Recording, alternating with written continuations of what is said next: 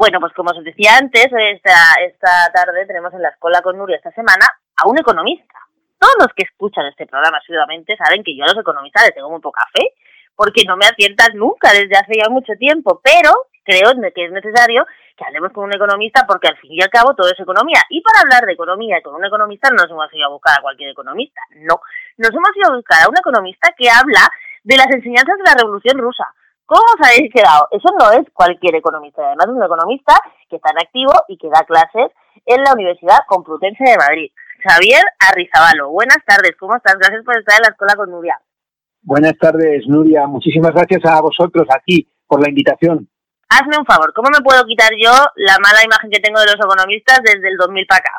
Pues tendríamos que empezar por quitárnosla a nosotros mismos, porque esto es muy, muy interesante y un poco dramático también, en primer lugar, los economistas, el conjunto de los economistas, no compartimos nada.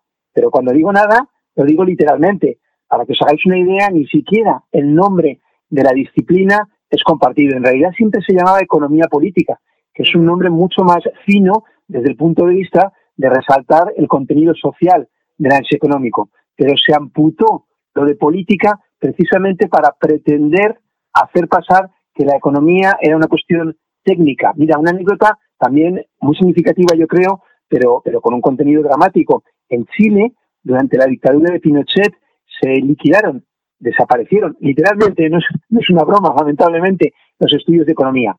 Se sustituyeron por un engendro que se llama ingeniería comercial. Y si no fuera porque es dramático, sería hasta gracioso. Es decir, comercial, por ahí vendría el lazo, pero ingeniería. ¿Por qué? Porque en la ingeniería no hay conflicto de clase, no hay pugna, no hay ninguna lucha y por tanto es una cuestión de carácter técnico. Y así nos quieren pasar como una cuestión técnica lo que denota realmente la economía, es económico, la economía política, que en sociedades clasistas inevitablemente está precedida por el conflicto, por los intereses opuestos.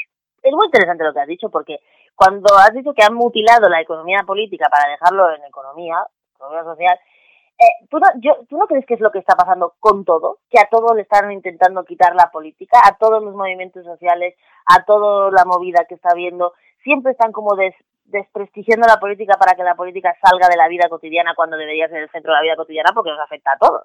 Sin duda, hay una teórica que seguramente tú desde luego la vas a conocer, que es Rosa Luxemburg, que tiene un libro muy recomendable, está en castellano, se ha traducido con dos títulos distintos, Introducción a la economía política o qué es la economía y empieza con una frase muy impactante, corta, con un punto y seguido que deja, un poco impactado, ¿no? Dice, la economía política es una ciencia extraña. Y acaba el primer capítulo explicándolo, diciendo, nuestros economistas, nuestros doctos, burgueses lo llama ella, ya no están interesados en explicar lo que ocurre, sino al contrario, en ocultar lo que ocurre para de esta forma poder sostener que solo hay un orden posible que es el actual. Margaret Thatcher, de infausto recuerdo, sobre todo para la población trabajadora en Reino Unido, y no solo, por cierto, íntima amiga de Pinochet, decía, there is no alternative, no, Tina, no hay alternativa. Bueno, es una frase que últimamente en la política también estamos escuchando Exacto, claro, claro, y, y, precisamente lo que caracteriza siempre la situación es que siempre hay la alternativa entre dos cosas, porque frente a hacer algo existe como poco aquello de vida y preferiría no hacerlo. Unido a que detrás de esto, y lo detectas muy bien a mi modo de ver, Nuria, lo que hay es una trampa es la trampa del consenso, la trampa de que hablando se entiende la gente que pretende eludir el hecho de que hay intereses contrapuestos. Un ejemplo brevísimo. Eh, se dice, bueno, necesitaríamos una ley de enseñanza consensuada, ya, pero el consenso, ¿sobre qué base se hace? ¿Se hace sobre la base de seguir transfiriendo recursos masivamente a la privada, fundamentalmente católica? ¿O el consenso se hace sobre destinar todos los recursos públicos a la enseñanza pública? La idea de consenso, por tanto, es un señuelo que pretende camuflar el hecho de que inevitablemente en una sociedad clasista hay intereses opuestos. Estoy, vamos, estoy extasiada escuchándote porque yo, que soy una feminista militante, eh, la trampa del consenso también nos la ponen siempre por delante, para hablar de temas como la inevitable, se supone, regularización de la prostitución como si fuera un trabajo. ¿no? Entonces nos hablan del consenso, del consenso que, que hay que ver, es que no hay otras soluciones, que claro, porque ya están ahí, porque la prostitución ya existe, y entonces nos hablan del consenso y las que somos abolicionistas pues somos las malas de la película porque claro, no nos queremos tragar el consenso. Está muy bien. Oye, una pregunta. Tú tienes un libro que se que, que habla... Espera un segundo. Es que... Ay, un segundo. Libro Capitalismo y economía mundial, bases teóricas y análisis empírico para la comprensión de los problemas económicos del siglo XXI. Con ese pedazo título, o sea, que hay que, o sea, yo veo este libro, es así el título y me, me, me echo para atrás, así que ¿Qué pretendes que la gente haga? Porque bases teóricas se supone que es como una cosa de primero de economía para que la gente entienda, ¿o me equivoco? Pues parece que lo que dices demuestra que nos equivocamos con el título y subtítulo que trataban de ser una invitación. El tema es bastante sencillo. Vamos a ver, la premisa, como siempre, esto lo decía Marx en el Capital, decía que eh, no es ya en las respuestas, sino en las preguntas donde hay mistificación, donde hay engaño. En cualquier ámbito de la vida, plantear bien las preguntas, lo que dices, que yo comparto en relación con el abolicionismo en la prostitución, eh, lo, lo, revela también, ¿no? Es decir, las preguntas. ¿Cuál es la pregunta fundamental? La pregunta fundamental, a mi modo de ver, es que todos sabemos que en los últimos 25, 30, 35 años los avances científicos y técnicos han sido espectaculares. Ingenuamente podríamos concluir, por tanto, las condiciones de vida del conjunto de la población han mejorado sustantivamente. Sin embargo, la realidad revela lo contrario a pesar de esas posibilidades materiales acrecentadas, las condiciones de vida, incluso en las economías más avanzadas, no han dejado de deteriorarse y están amenazadas de, nuevo de nuevos deterioros. Esa es la pregunta que trata de abordar el libro. ¿Cómo? Bueno, las apariencias en el análisis social, como en otros ámbitos de la vida, también pueden engañar. Por tanto, necesitamos teoría y necesitamos historia. La conclusión del libro, apoyándose en elementos teóricos y elementos históricos que son perfectamente comprensibles para cualquiera, para cualquiera con voluntad efectiva de comprenderlos, permite llegar a la conclusión. No hay solución a los problemas en el marco de la sociedad capitalista. La metáfora muy útil de identificar el capitalismo con la máquina nos plantearía la pregunta en otros términos. ¿El problema es de la forma de conducir la máquina o el problema es de la máquina en sí mismo? Y muchos nos dicen que el problema es la forma de conducir la máquina y sobre todo si hay elecciones cercanas nos dicen que votándoles a ellos se resolverá.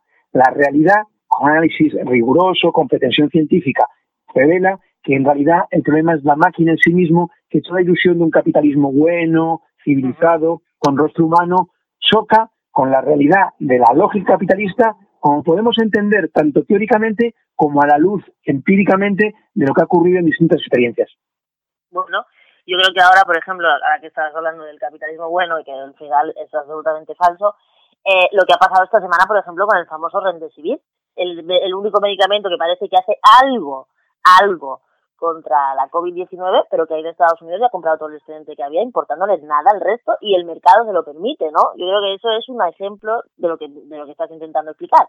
Claro, Nuria, fíjate que, que seguramente cuando yo he dicho antes la lógica capitalista, las leyes capitalistas, alguien puede decir, bueno, ya está este marxista con la retaila, ¿no? Pero, por ejemplo, hay, hay premios Nobel que han denunciado el hecho de que la gran industria farmacéutica ya no investiga para encontrar fármacos que curen enfermedades, sino que investiga para encontrar fármacos que las hagan crónicas. Porque seguramente tú y yo, que razonamos en clave de bienestar, pensamos que un enfermo es un paciente.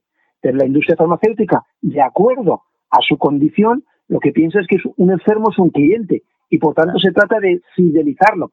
Y esto, que nos puede gustar o no, a mí de lo que no me gusta, en todo caso simplemente es coherente con introducir la lógica de la rentabilidad en el terreno de, la, en este caso de la, de la investigación farmacéutica, como por ejemplo en el tema de las pensiones. Déjame 30 segundos y te pongo un ejemplo muy rápido. En Chile, el sistema de seguridad social fue destruido por la dictadura. En consecuencia, hay un sistema de pensiones que se rige por lo que se llama capitalización individual. No hay el mecanismo de solidaridad, de reparto que, por ejemplo, rige aquí. ¿El resultado cuál es? El resultado es que las pensiones de las mujeres son más bajas. ¿Por qué? Porque llegada la edad de jubilación, el razonamiento de mercado es, como tú previsiblemente vas a vivir más meses, porque las mujeres tenéis esperanza de vida mayor, entonces te toca a menos cada mes.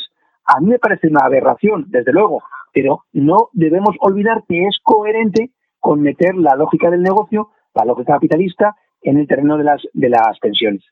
Y, por ejemplo, ahora que, estamos en la situación en la que estábamos, que nadie se esperaba, este cataclismo eh, mundial, planetario, a nivel económico, o sea, ¿cómo de grande? Porque yo tengo la sensación de que todavía no dimensionamos el, el, el, el eso, el sutrac, ¿no? El, el, el, el, el, bajón es el bache económico que, nos, que se nos viene encima. Yo, por ejemplo, hablo de eh, las personas que no están siendo ni están en previsión de ser recuperadas, entre comillas, pues, como por ejemplo la gente que vive con nosotros, que hace trabajos esenciales, pero que ni siquiera tiene papeles.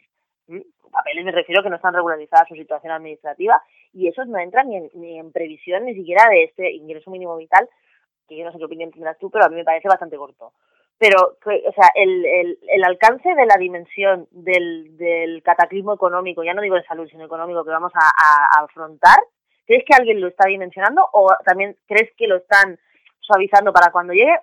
y otra pregunta dentro de la misma, ¿quién va a hacer el negocio de esta crisis? Porque en todas las crisis hay alguien que hace mucho negocio. Hombre, de momento, por ejemplo, Amancio Ortega, primera fortuna en España, ella ha aumentado su patrimonio en 8.500 millones de euros, cuando simultáneamente sabemos que hay casi 4 millones de trabajadores que están o han estado en ERTE, de los cuales se prevé que un 30% acaben en desempleo. Pero mira, es muy interesante lo que preguntas, lo que planteas, Nuria, porque esta idea de que todo es imprevisto en realidad no es verdad.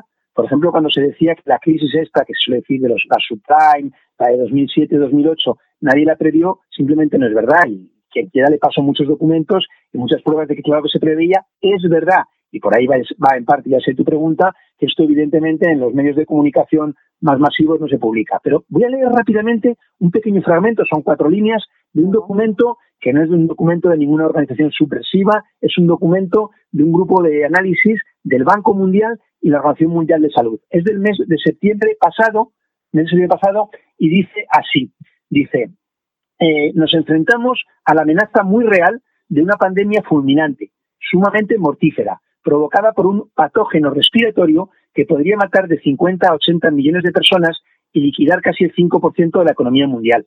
Una pandemia mundial de esa escala sería una catástrofe y desencadenaría caos, inestabilidad e inseguridad generalizadas. Y acaba el párrafo que he leído literalmente diciendo, el mundo no está preparado.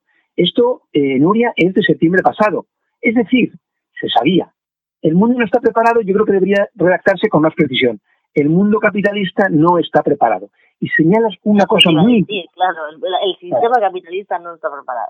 Claro, y señalas una cosa muy importante porque tiene que ver con lo siguiente. Lo que nos cuentan es que la pandemia ha provocado una crisis. Es decir, que un factor externo, un tropezón inesperado, ha causado la crisis. En realidad no es así. En realidad la crisis ya estaba latente y la pandemia lo que ha hecho ha, sido hacerla aflorar y dispararla. Pero la crisis ya estaba. Hay un juego que les gusta mucho a los economistas estos que no son tus amigos, que es imaginar fórmulas más o menos más o menos eh, originales, ¿no? E ingeniosas, ¿no? Entonces se dice que la crisis, como si te presentara una gráfica, sería una V, es decir, una caída súbita, pero también un rebote y una rápida recuperación. Luego empezaron a decir que quizá no sería una V, sino una U, es decir, con un ratito abajo. Ahora ya se habla de que podría tener la forma de L, caída súbita, pero no poco tiempo, quién sabe cuánto, abajo. En definitiva, precisamente una cosa que se que se plantea teóricamente, esto lo planteó Marx, yo lo recojo en el libro que mencionabas, es que el capitalismo no es solo que sea contradictorio, sino que es crecientemente contradictorio. Es decir, esas contradicciones cada vez son más agudas y solo así podemos entender cosas tan dramáticas como lo que a veces con tono casi de mofa se dice de que la generación joven hoy día es la generación más preparada y a la vez es la más preparada, en el sentido de predesempleada. Esa contradicción flagrante no es resultado de ninguna inevitabilidad, es resultado de las exigencias de la rentabilidad hoy, rentabilidad que es el motor del capitalismo y que cada vez se revelan más incompatibles incluso con las pautas democráticas más elementales. Entonces, ¿hasta dónde, o sea, hasta dónde vamos a ir? a lo que decía, ¿no? Eh, el capitalismo siempre tiende a su autodestrucción, porque está claro que no puede ser. O sea, quiero decir, por ejemplo, con el tema del COVID y, de los medicamentos y tal. O sea, ¿qué importa estar siendo claro que no importa si un país tiene a todo el mundo vacunado si el resto de los países no lo tienen también. Está claro, o sea, el mundo no va a tirar hasta que todo el mundo no supere este virus o cualquier otro o cualquier otra desgracia a nivel colectivo. Entonces, ¿qué sentido tiene? O sea, ¿hasta cuándo va a poder la gente aguantar sin que pase nada? Yo ahora me refiero a la reacción de, de la gente en general, ¿no? O sea, es completamente estúpido que un país se agencie una vacuna que pueda salir si los otros no la pueden tener. O sea, ¿qué está pasando en la sociedad para que una cosa que es tan lógica no genere realmente una respuesta social de decir, oigan, hasta aquí hemos llegado, no nos pueden seguir gobernando auténticos sociópatas? Es curioso lo que dices porque me, tiras la lengua pues claro, que, por cierto te advierto que aquí nos encantan las organizaciones subversivas, ¿eh? no tenemos ningún problema con los subversivos. claro, claro. No, pero es muy interesante porque, porque me, me, llevas a citar de nuevo a Marx. Marx decía que el límite del capital es el capital mismo, ¿no? Y, justo es lo que tú apuntabas. Rosa Luxemburg, que antes decíamos, usaba la fórmula, ya remitía a Engels de socialismo barbarie. Mira, hay una cosa muy interesante, estamos en julio de 2020. En la vorágine de la que venimos, quizá perdemos la perspectiva de dónde estábamos antes. El año 2019 es un año verdaderamente significativo. Baste mencionar Argelia, Irak, Líbano, Hong Kong, Ecuador, Chile, Francia con los chalecos amarillos, el caso español con los pensionistas, para señalar que, que pones el... Eh, hay una cosa muy, muy interesante lo que haces que es poner el dedo en la llaga, poner en el centro lo que está en el centro, que es que cada vez hay una mayor explosividad social y que la perspectiva de contener eso es cada vez más remota. ¿Por qué? porque en otros momentos históricos se concedían ciertas migajas que aliviaban la situación. Hoy parece que no hay espacio ni para migajas. Toda la batalla ideológica de decirle a la gente, no te preocupes si en el fondo cada vez es peor, porque tienes quizá la posibilidad de acceder a Netflix o a no sé qué televisiones, cada vez tiene un efecto más limitado porque se puede engañar a uno muchas veces y a muchos una vez, pero no a todos todo el tiempo. ¿Qué queda? Lo que queda cada vez más es la represión.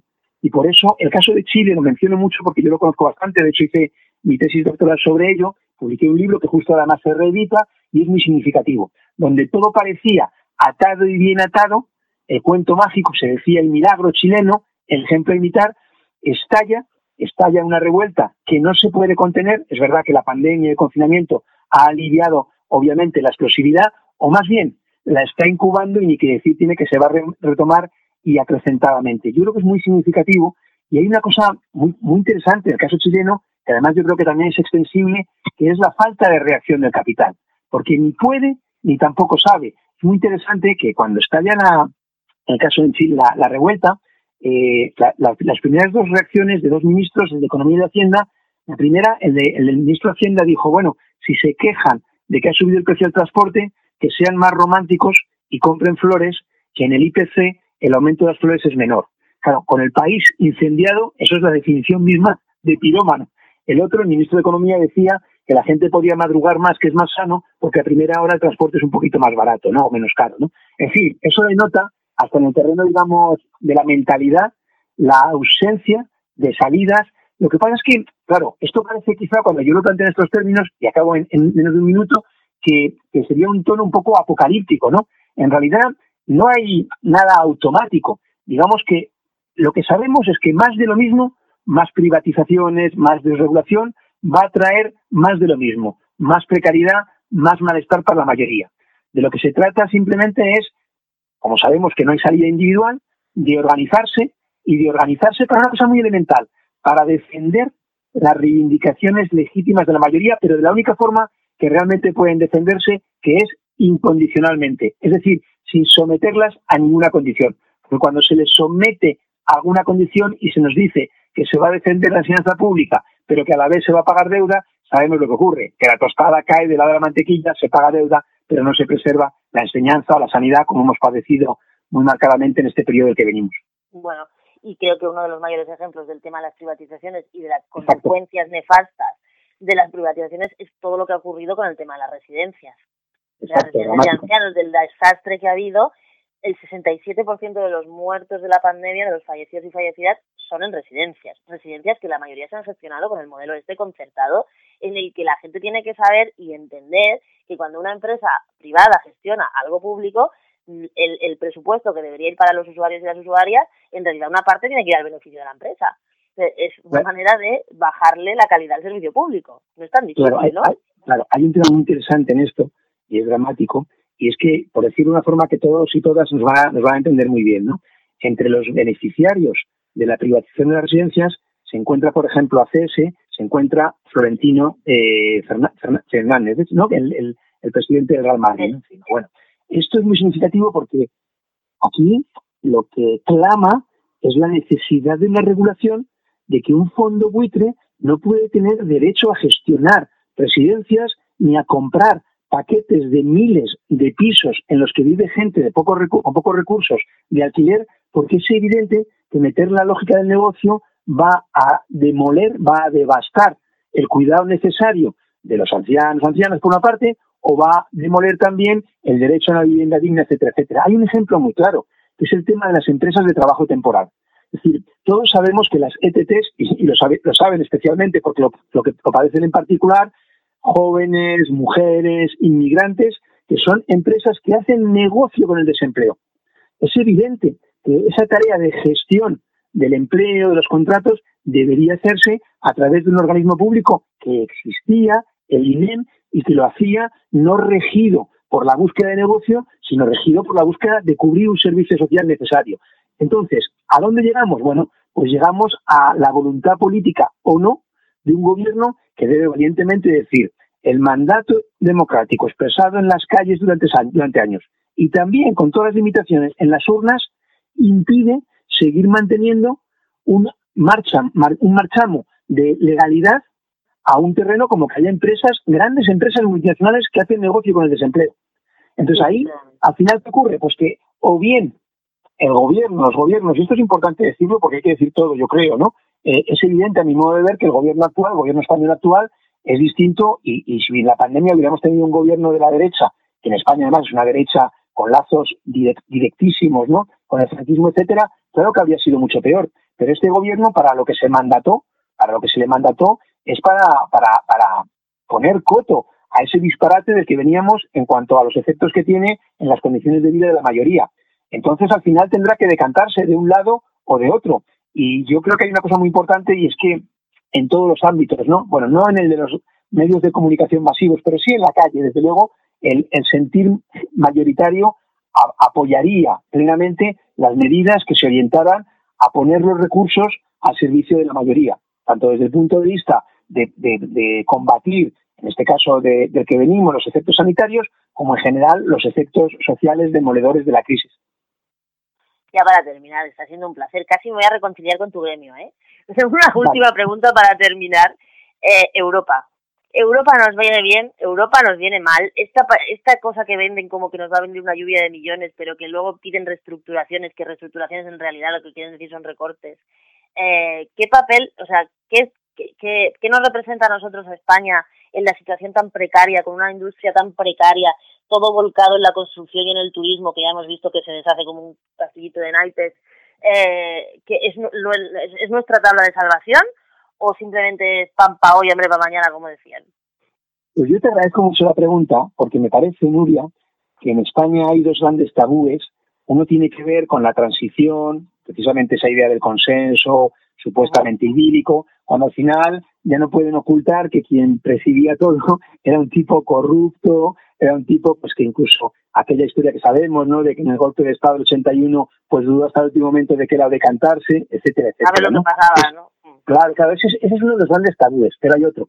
La idea de la Unión Europea, que es un nombre que ahora, diré que me parece un nombre bastante desafortunado, pero que tiene aquí un imaginario de que, claro, en los años 50, 60, igualito era vivir en España bajo una dictadura que vivir en Francia en un marco más o menos democrático, ¿no? Entonces, eso permitió hacer pasar que, como tú señalabas, la, la Europa, la entonces Comunidad Económica Europea, hoy día Unión Europea, sería la panacea para todo.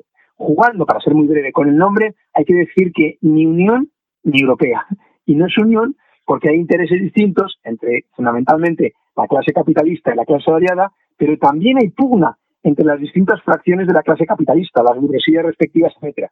Pero tampoco europea, ¿por qué? Porque aunque esto es poco conocido, no se suele decir, el hecho es que desde sus orígenes, que están en gran medida en el plan del general Marshall, no para la reconstrucción europea después de la Segunda Guerra Mundial, sino para una determinada modalidad de reconstrucción europea, aquella que favorecía los intereses de la potencia dominante, que era Estados Unidos. Marshall, el del plan, era la máxima autoridad militar estadounidense en Europa. Entonces, y, y, empieza así y acaba con la Troika. Y la Troika es un organismo tripartito, es un trío, un trío feísimo, por cierto, integrado por la Comisión Europea, el Banco Central Europeo, que ya estaban aquí ambos, y el Fondo Monetario Internacional, que está controlado por Estados Unidos como potencia hegemónica. Pero pones el dedo en la llaga, precisamente, Nuria, al señalar que toda esta supuesta lluvia de millones, y la si recordamos la película Bienvenido, más, Bienvenido Mr. Marshall, precisamente bien metafórica, al final ni siquiera pasa por ahí la, comitiva. ¿El hecho cuál es? hay una clave, esto cualquiera, cualquier persona que nos esté escuchando puede verlo en la web del Fondo Monetario Internacional, hay una cosa que llaman fichas técnicas y hay una que es la cláusula de condicionalidad, que consiste en que cualquier negociación, cualquier financiación está condicionada a aplicar determinado tipo de políticas. Y esto lo ha dicho la COE, lo ha dicho la OCDE, lo ha dicho la Unión Europea. La incorporación de España, y esto es muy bueno lo que apuntas, porque tuvo un peaje enorme, que fue el desmantelamiento industrial, la mal llamada reconversión industrial, esa especialización en construcción, en turismo, etcétera, que se acompaña de la precariedad laboral, de la vulnerabilidad externa, etcétera, etcétera. Es muy importante señalar que lo que se, lo que se prepara, digamos, desde, desde la Unión Europea es lo que la define, un instrumento para el disciplinamiento de las políticas de ajuste en todos los países, soslayando un marco mínimamente de soberanía, de democracia, etcétera, etcétera. Digamos que en el camino de la mudanza de depender algunas cosas de Madrid a pasar a depender de Bruselas, en ese camino nos han robado no pocas cosas de las que componían el contenido de la mudanza, y en particular lo que tiene que ver con aspectos democráticos. Entonces lo que hay que decir es los recursos, todos los recursos en favor de la mayoría que los necesita, sin ninguna condicionalidad, o mejor dicho, orientada toda la condicionalidad a asegurar el bienestar de la mayoría en un contexto en el que éste se encuentra tan amenazado, viniendo como venimos, y tú lo señalabas muy bien, en relación con la sanidad, de unos años dantescos en cuanto al desmantelamiento y de aquellos polvos, estos lodos. Qué mentira, no era la última pregunta, pero en esta solo quiero que me respondas sí o no. ¿Tú crees que va a volver a ganar Donald Trump en Estados Unidos? Eh, mira, en, en, en Rusia bromean diciendo nuestro pasado es impredecible. Y lo dicen porque en Rusia, como en España, por cierto, hay muchas cosas del pasado que todavía no sabemos. Yo creo que hay distintas claves. A ver, voy a intentar ser breve, no voy a responder si yo no adelanto, en eso te soy honesto desde, desde el principio. Yo creo que es lo más llamativo de Trump, como también es llamativa la situación de Johnson en Reino Unido, es que a diferencia de otros periodos donde, digamos, la clase dominante tenía un candidato y un proyecto, hoy hay una situación en gran medida de desorden. Nadie consigue poner mínimamente un cierto orden en, la economía mundial a escala mundial. Trump expresa en gran medida eso, pero no nos confundamos, creo yo, hay un riesgo de confusión con Trump en el sentido de que un tipo tan execrable puede dar lugar a malas interpretaciones, en particular como si él fuera realmente quien mandara, como si él tuviera una política muy diferente a la de Obama. Claro, Obama era un tipo civilizado y es mejor que la gente sea civilizada y que no sea racista y que no sea misógina, por supuesto que sí, pero el contenido de la política, de las políticas más sustantivas, no cambia tanto. De hecho, Trump no ha tenido una posición súper belicosa como podía tenerse por su talante. Entonces, yo creo que esto está bastante abierto y me parece que hay una clave interna estadounidense que es la siguiente. Trump hizo trampa, e hizo trampa pretendiéndose como representante de los intereses de los trabajadores que habían sido devastados por la localización de las fábricas, el emblema siempre es Detroit, una del automóvil, etcétera, etcétera. Claro, cuatro años después, es verdad que agravado por la pandemia, se va a verificar que las decenas de millones, en torno a 40 millones de desempleados en Estados Unidos, han sido durante el mandato de Trump. ¿Qué ocurre? Lo que ocurre, y con esto acabo, es que el, terreno, digamos, electoral, Nuria, que hasta hace no tanto, cuento una anécdota rapidísima. En el año, eh, en el año 89, Lula estuvo a punto de ganar las eh, elecciones presidenciales en Brasil.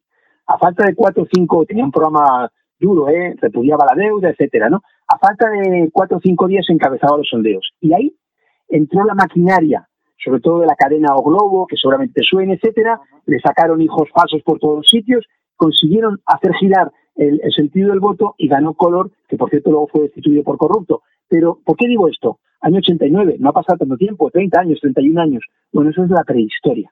La maquinaria hoy de desvirtuación del sentimiento popular masivo a través de las elecciones es verdaderamente brutal, ¿no? Cuando conocemos cómo se utilizan las redes de Internet u otros mecanismos para distorsionar esto.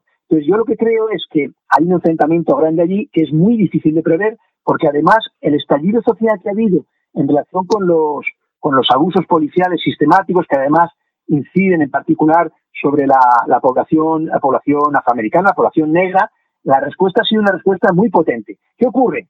Cierro, que me parece que ese malestar, si no se articula políticamente, si no se le da salida, al final puede, puede, y suele ocurrir, difuminarse, se difumina. Y en ese sentido, bueno, yo me remitiría, justo tú lo mencionaste, cuando yo me puse a estudiar la Revolución Rusa, no lo hacía desde luego desde ninguna perspectiva nostálgica ni buscando recetas, pero sí tratando de entender por qué una situación de explosividad, como existe hoy en muchos países, finalmente habría un camino, habría un camino que permitía resolver problemas. Como ilustra un solo ejemplo que creo que te interesará por lo que has dicho antes. En ningún país del mundo, antes que en Rusia, que fue en noviembre de 1920, se regula legalmente el derecho de la mujer a controlar su reproducción. Es decir, que no sea decisión la reproducción de la mujer del Estado o de ninguna iglesia.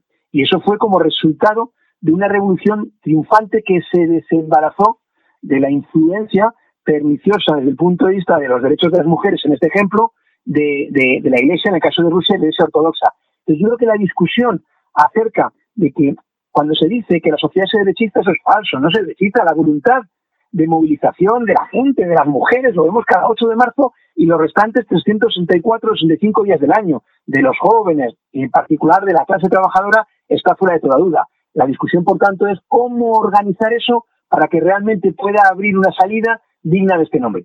Javier Arribasolo, Javier Arribasolo, perdón.